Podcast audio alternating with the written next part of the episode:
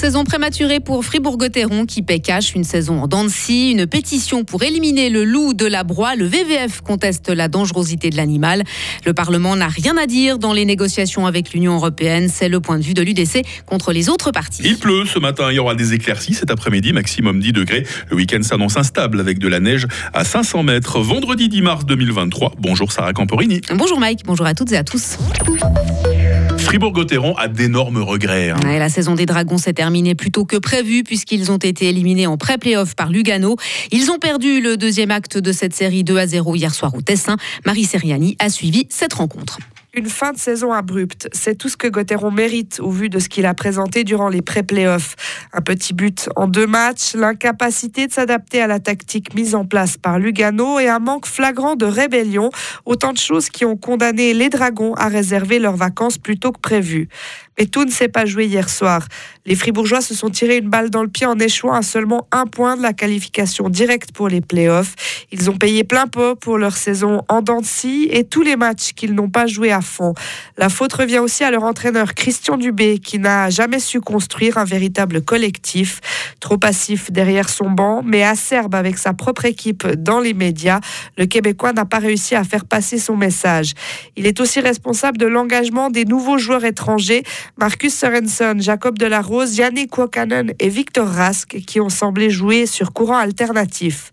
Au final, l'élimination de Gauthieron laisse un goût amer dans la bouche de ses supporters, eux qui ont prouvé qu'ils étaient toujours aussi fidèles en garnissant les tribunes de la BCF Arena durant toute la saison. Une élimination d'autant plus difficile à accepter que les Dragons sortaient d'une saison magnifique durant laquelle tout leur réussissait. Au lieu de faire un pas en avant, les Fribourgeois en ont fait deux en arrière. Hubert Weber était l'invité de Valentin Danzy ce matin. On s'est pris une claque en étant éliminé si rapidement, a déclaré en substance le président de Fribourg-Gotteron. Concernant l'avenir de Christian Dubé, directeur sportif et coach des Fribourgeois. On en saura plus dans dans les deux à trois prochaines semaines.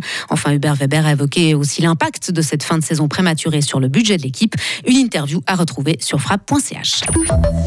Comment cohabiter avec un grand prédateur? Choqué par les attaques de loups dans la broie, 661 personnes ont signé une pétition. Elle a été remise hier à la chancellerie du canton de Fribourg. Ce texte demande au gouvernement d'éliminer le prédateur qui rôde dans la région. L'un des signataires, le député Yvan Thévaux. C'est radical, effectivement, mais il faut savoir que nos ancêtres l'ont fait L'histoire nous démontre que nos ancêtres ont éradiqué le loup parce qu'il y avait des bonnes raisons à cela.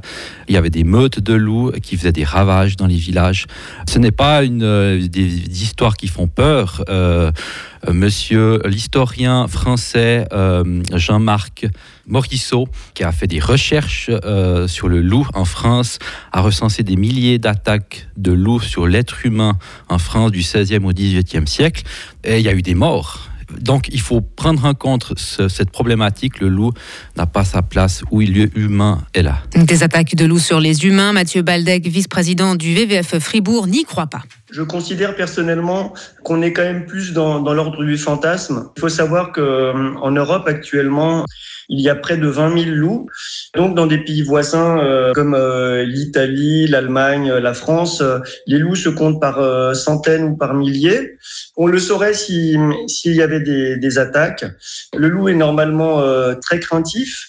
Il faudrait qu'il soit blessé ou qu'il soit malade, notamment avec la rage. Mais normalement, cette maladie n'existe plus sur notre territoire pour qu'il puisse s'en prendre à l'homme. Le gouvernement fribourgeois devrait donner une réponse à cette pétition dans les prochaines semaines. Le Parlement veut aussi se prononcer sur les négociations avec l'Union européenne. Le Conseil national a accepté hier à une courte majorité une motion en ce sens. L'UDC, elle s'oppose à la démarche. Elle estime que les relations avec l'étranger sont de la compétence du Conseil fédéral. Le Conseil national UDC, Yves Nidegger. En matière de politique européenne, aujourd'hui, le Conseil fédéral est un peu moins cinglé que le Parlement. Le Parlement est composé d'euros enthousiastes qui réfléchissent assez peu aux conséquences de ce qu'ils veulent et qui ne digèrent pas, ne se remettent pas du fait que l'accord cadre, l'accord institutionnel dont il rêvait avec l'Union européenne n'est pas abouti. Et la motion doit encore passer le cap du Conseil des États. Et pour finir, j'ai attendu longtemps. Oui, c'est le moins que ce New-Yorkais condamné à mort puisse dire. Âgé aujourd'hui de 35 ans, il avait été copé de 25 ans de prison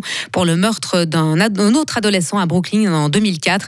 Après 18 ans derrière les barreaux, il est finalement sorti libre hier, un juge ayant approuvé une requête pour l'annulation de la sentence. Ce qui est grave, c'est que c'est très régulièrement que ce genre de nouvelles nouvelles nous proviennent des, États-Unis, hein, Sarah Camporini. Ah, c'est impressionnant quand même. vous revenez à 8h30 hein, pour la suite de l'info sur Radio Fribourg. Retrouvez toute l'info sur frappe et frappe.ch.